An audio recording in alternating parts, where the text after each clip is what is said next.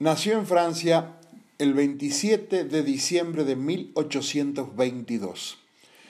Era hijo de un curtidor y de joven no fue un estudiante prometedor en ciencias naturales. De hecho, si demostraba alguna actitud especial, era en el área artística de la pintura, porque su ambición era la de ser profesor de arte. Con mediocres calificaciones regresó de París a su pueblo natal, pero al año siguiente volvió y pronto fue profesor de física, aunque mostraba interés en química.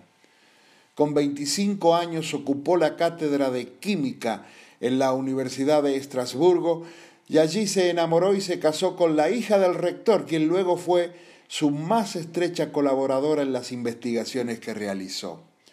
En 1857 desempeñó el cargo de director de estudios científicos de la Escuela Normal de París cuyo laboratorio dirigió a partir de 1867.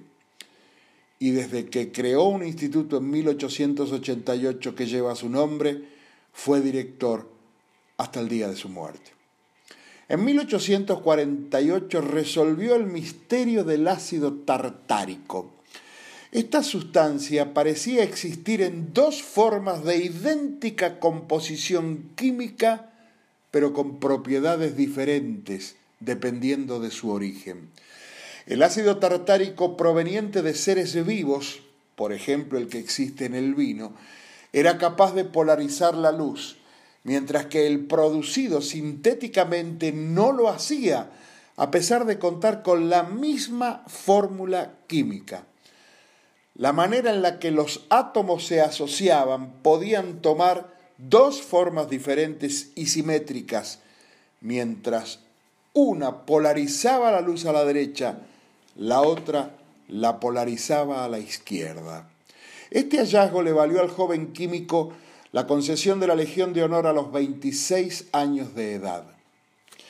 Expresó a sus colegas y alumnos, cultivad el espíritu crítico, reducido a sí mismo no es ni un despertador de ideas, ni un estímulo para grandes obras, pero sin él todo es caduco.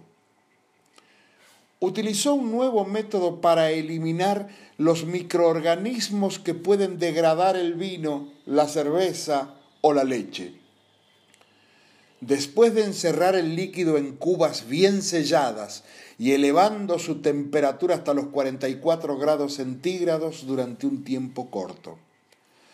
A pesar del rechazo inicial de la industria ante la idea de calentar vino, un experimento controlado con lotes de vino calentado y sin calentar demostró la efectividad del procedimiento.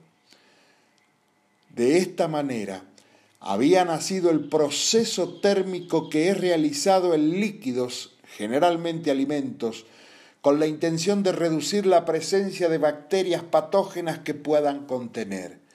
Debido a las altas temperaturas, la gran mayoría de los agentes bacterianos mueren. El proceso, que actualmente garantiza la seguridad de numerosos productos alimenticios del mundo. Por ahí expresó, el vino es la más higiénica de las bebidas.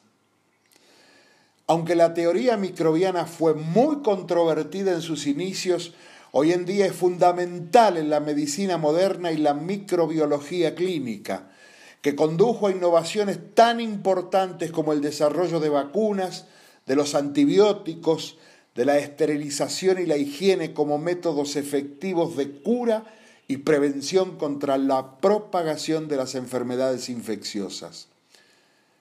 En 1885, un niño, Joseph Meister, fue mordido por un perro rabioso cuando la vacuna creada por nuestro homenajeado solo se había probado con unos pocos perros.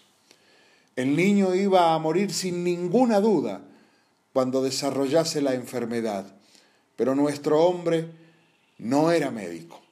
De modo que si lo trataba con una vacuna sin probar suficientemente, podía acarrear un problema legal. Sin embargo, tras consultar con sus colegas, el químico se decidió a inocular la vacuna al muchacho, El tratamiento tuvo un éxito absoluto. El niño se recuperó de las heridas y nunca desarrolló la rabia. Allí lo alabaron como a un héroe. Había creado la vacuna contra la rabia.